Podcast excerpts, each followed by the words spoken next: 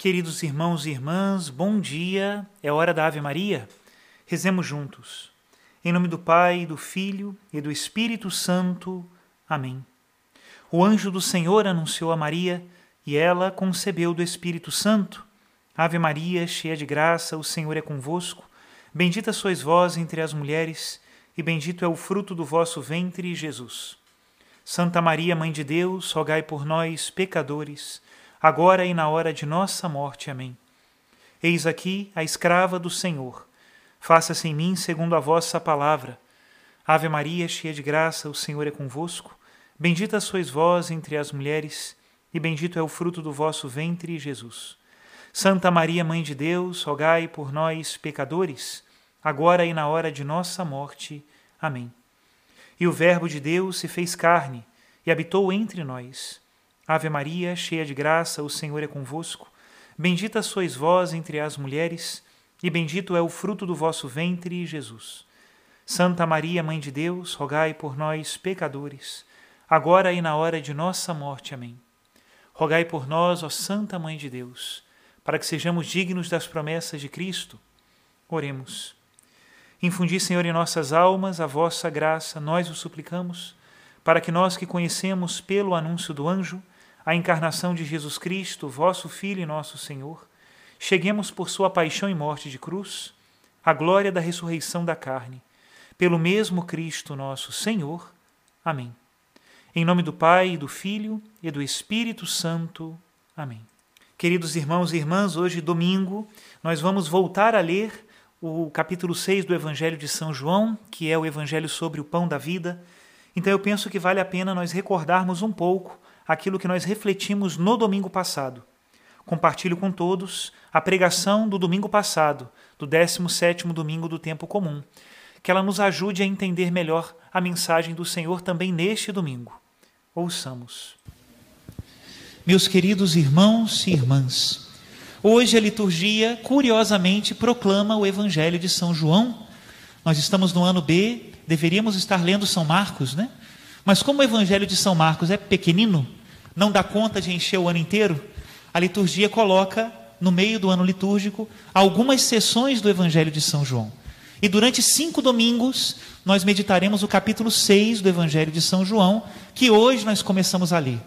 Na verdade, não serão cinco domingos seguidos, porque no domingo que será o dia de Nossa Senhora da Glória, tem uma liturgia própria e um evangelho próprio. Mas se não fosse essa solenidade, nós teríamos cinco domingos de meditação sobre esse evangelho. E o tema do capítulo 6 de São João é o tema do pão da vida. Existe uma grande relação entre Jesus e o pão, não é? Penso que dentro da cultura dos judeus, o pão é o símbolo do alimento, não somente do alimento corporal, mas também do alimento espiritual. Vocês se lembram que quando Jesus rebateu aquela tentação do demônio no deserto, justamente uma tentação de pão, né? Transformem as pedras em pão. Esse foi o versículo do Antigo Testamento que Jesus Cristo utilizou. Não só de pão vive o homem, mas de toda a palavra que sai da boca de Deus. E pela importância do pão, tanto material como simbólico, para nós, é importante também que nós deixemos um tempo para meditarmos o que Jesus Cristo quer nos ensinar nesse capítulo 6 do Evangelho de São João. Esse milagre da multiplicação dos pães está nos quatro evangelistas. Marcos e Mateus chegam, inclusive, a relatá-lo duas vezes, como se talvez realmente tenha sido, né? Duas multiplicações dos pães. Agora, o interessante é que todos os evangelistas, quando falam desse milagre, e é um milagre importante, tanto assim que todos eles relatam, nem todos os milagres estão nos quatro evangelhos, sempre relacionam isso com a cruz. Sempre. A própria musicalidade do milagre nos lembra a última ceia, né? Jesus tomou o pão, deu graças e o distribuiu. Né? Isso, isso é como uma música, né? Mas São João ainda coloca outros elementos. São João é o único, por exemplo, que diz que estava na época da Páscoa dos judeus. São João também, como os outros evangelistas, faz questão de notar que Jesus subiu ao monte e, em princípio, subiu sozinho. Segundo São João, quando Jesus subiu ao monte, a multidão estava vindo, ainda não tinha chegado. E quais eram os sentimentos do coração de Jesus nessa subida a esse monte, que não é o Calvário, é um monte lá do lado do lago de Genezaré, portanto, na Galiléia, longe de Jerusalém? Quais eram os sentimentos do coração de Cristo? No capítulo 5 de São João, Jesus debate com os judeus, dizendo que eles não seguiam verdadeiramente a lei de Moisés. E agora, na época da Páscoa, parece que Jesus contraria os seus costumes. Todo galileu piedoso, na época da Páscoa, subia para Jerusalém para a festa. E Jesus não pôde subir, porque ele já estava sendo perseguido. Sentimentos de uma perseguição, né? E não somente Jesus, era perseguido Jesus e os discípulos de Jesus. Por isso ele, com os discípulos, sobem para o monte. Talvez para rezar, talvez para estarem um pouco mais protegidos, né? A multidão é que os encontra, mas eles estão fora da cidade. E ainda um último elemento do evangelho de hoje que nos lembra a cruz. No final quiseram levar Jesus para proclamá-lo rei. E ele então sobe sozinho ao monte. Lembramos que a condenação, né? A cruz de Cristo, ela tem uma haste, justamente para que se possa colocar uma plaquinha que dizia condenação. Todos os condenados à cruz deveriam ter um sinal que mostrasse por que eles estavam sendo condenados. Se a pessoa chegou ao ponto de ser condenada à cruz porque roubou algo de alguém muito importante ou de muito valor, geralmente essa, essa, esse objeto roubado era pendurado no pescoço ou pregado no cravo da mão, para mostrar, é por isso, né? O suplício da cruz era uma espécie de de castigo exemplar, para que as pessoas olhando dissessem: Eu nunca vou fazer isso. Né? E de Jesus, como não tinha nada, como era pobre, como não roubou nada de ninguém, a única coisa que podiam fazer era escrever o seu crime. E qual era o crime de Cristo? Ter se proclamado o Rei dos Judeus. Também esse sinal no final do Evangelho nos remete à cruz. E é interessante, né? Última ceia, cruz, é a paixão de Jesus. E isso tão relacionado com o pão. O milagre da multiplicação dos pães. Se nós quisermos realmente ir entrando nas camadas desse milagre, e por isso também olhando duas coisas, né? O coração do discípulo e o coração do mestre. Meu Deus, dá para fazer um retiro sobre o capítulo 6 de São João, né? Mas agora é só uma homilia, né? Mas se nós quisermos realmente entrar, nós vamos ter que ir descascando, né? O que, que Jesus Cristo realmente quer nos ensinar? Qual a profundidade do pão de Cristo? O que ele nos promete? O que ele quer nos dar? São camadas, né? Vamos começar pela primeira, a mais superficial, mas também muito importante. Às vezes a gente, quando medita um símbolo excelente, excelso, magnífico, como é a Eucaristia, nós corremos o risco de dar um salto pulamos direto para o altar. Mas calma. O sinal do pão, antes de ser Eucaristia, foi escolhido por Jesus por um motivo. E a primeira casca desse sinal, para que nós entendamos bem o grande milagre de amor, que é Jesus que se dá a nós, né? O primeiro, primeira camada é que Jesus tomou o pão, o partiu e o distribuiu. É isso. E neste sinal, e nesse gesto, melhor dizendo, ele nos deu o exemplo. A sua preocupação, aparentemente, para quem vê de fora, um discípulo que agora conhece Jesus, era o povo que estava faminto, sim. E ele repartiu o pão, sim. E repartindo o pão, nos deu o exemplo de sermos caridosos e generosos, sim. Por isso, primeira conclusão do evangelho de hoje: se eu sou discípulo de Cristo, eu reparto meu pão com o necessitado. Se eu sou discípulo de Cristo, o meu coração não pode estar tranquilo se eu não tenho já pensado, meditado, planejado o meu plano de caridade com o meu irmão. O que, que nós fazemos pelos mais necessitados? É uma pergunta importante. Quando São Paulo subiu a Jerusalém e foi perguntar aos apóstolos, né? Se o evangelho que ele pregava era verdadeiro ou se ele estava correndo em vão, essa era a preocupação dele, segundo a carta aos Gálatas. Os apóstolos deram algumas recomendações e a última: não vos esqueçais ou não te esqueças dos pobres. Dos pobres. E a segunda carta aos Coríntios é um testemunho da coleta que São Paulo organizou para socorrer os irmãos de Jerusalém que passavam grave necessidade. Exemplo de Jesus, ele reparte o pão. Exemplo de Jesus, não deixa que nada se desperdice. Recolhe os pedaços que sobraram. Também isso é ser generoso, também isso é ser caridoso. Evitar o desperdício. Hoje se fala tanto de ecologia e de outras coisas, né? E às vezes se instrumentaliza isso para coisas que não são muito interessantes, muito corretas, né? Mas existe uma verdade aí por trás. Nós precisamos usar responsavelmente os bens da criação. O desperdício não é vontade de Deus, pelo contrário, o desagrada. Eu acho que quando eu era criança, das primeiras coisas que eu aprendi da minha mãe é que Papai do céu não gosta que eu deixe comida sem comer no prato. Primeira coisa, porque o, o olhudo aqui adorava, né? Enche, faz a montanha, né? Mas depois não consegue comer. Papai do céu não gosta, mamãe dizia, né? E é verdade, não gosta mesmo. E não somente o desperdício de comida, quantos desperdícios que nós temos. Quanto dinheiro jogado fora em futilidades que nós não aproveitamos.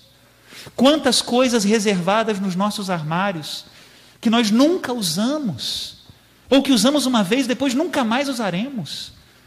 São João Crisóstomo diz: aquilo que está ali e nós não usamos é um roubo, porque nós estamos, estamos privando o nosso irmão necessitado de usar aquele bem da criação que Deus criou para todos. Olha isso.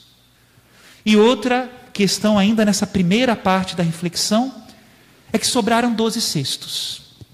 Claro, por que doze cestos? Porque eram doze os apóstolos, claro que sim. E quem ganha um cesto de pão, não ganha para guardar na dispensa, né? Porque não dá para guardar um cesto de pão. Os apóstolos ganharam cada um um cesto cheio. Para quê?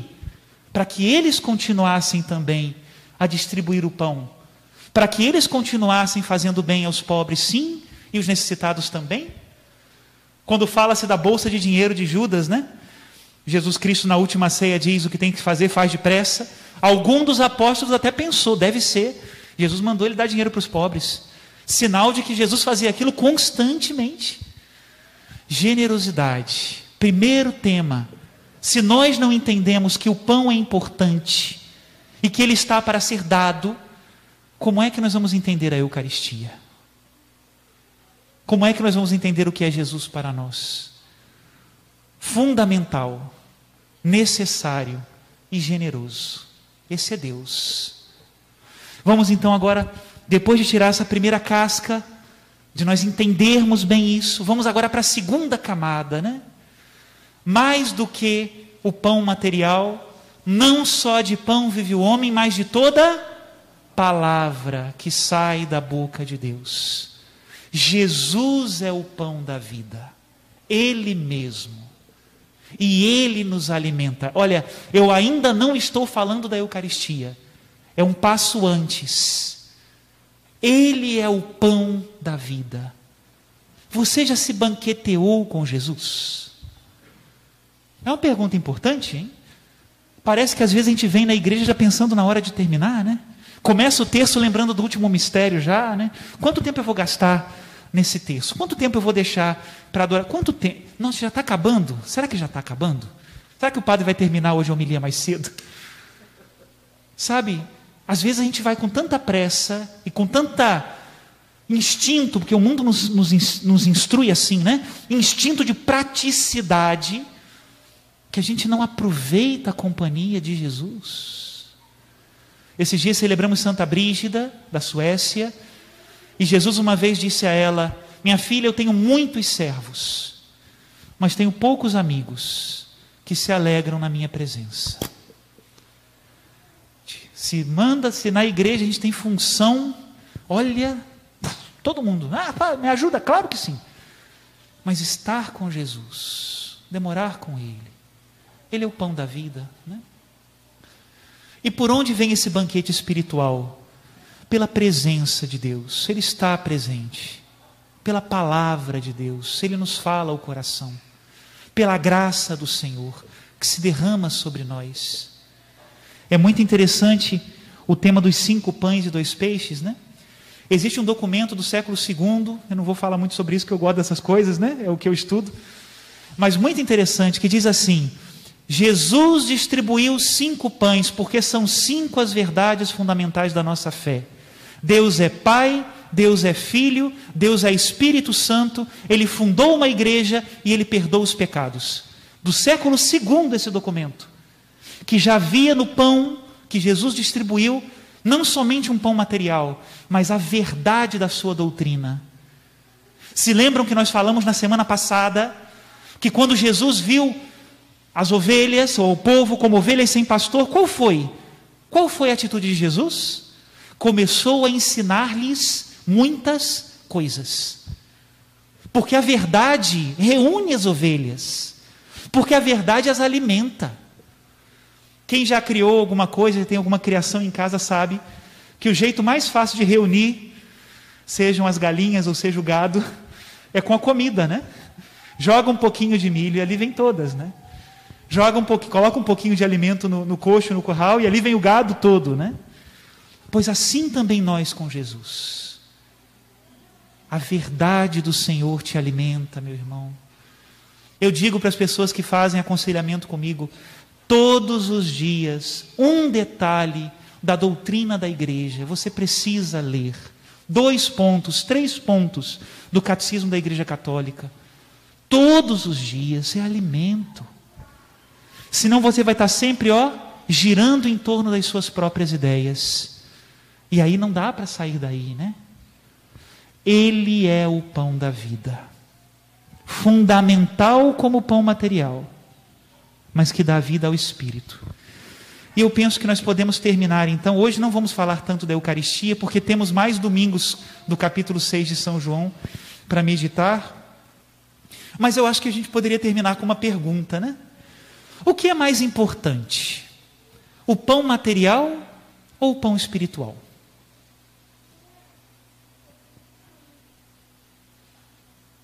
Eu acho que é uma boa pergunta, né? Afinal de contas, com o estômago vazio é difícil fazer filosofia sobre pão espiritual, não é verdade? Quando a pessoa está com fome, né, até ler a Bíblia é complicado, né? Mas qual é o mais fundamental? Bom, eu tenho absoluta certeza que o mais fundamental é o pão espiritual. Por quê? Não falta pão material no mundo, nós sabemos disso. O problema da fome, por exemplo, e de outras carências, não é um problema de produção, é um problema de divisão, é um problema de partilhar. Então, o problema no mundo não é falta de pão material. Qual é o problema do mundo? É de falta de pão espiritual. Se o pão espiritual transbordasse nas nossas casas, não faltaria o pão material para ninguém. É assim.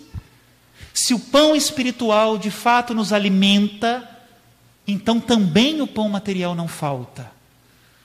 Como nós precisamos de Cristo. O mundo tem fome, mas tem fome de Deus. O mundo tem fome, sim, de verdade. Tantas ideologias, tanta coisa para mascarar aquilo que é a verdade do bem, do que nós precisamos de fato fazer e viver. Né? Senhor Jesus, nós vamos ler isso no domingo que vem, mas eu já adianto. Dá-nos sempre desse pão. Que nós nunca deixemos de nos alimentar do pão da vida, para que não falte também o pão material a ninguém. O Papa Bento XVI, num dos seus livros Jesus de Nazaré, recolhe a frase de um sacerdote que viveu Auschwitz, os campos de concentração da Segunda Guerra, e depois conseguiu sair E ele deixou uma frase muito interessante. Lá eles sofriam muita fome, não tinha pão para ninguém, era uma coisa, né, desumana. E a frase dele era a seguinte: O pão material é importante. A liberdade é mais importante. Porém, o fundamental é a adoração.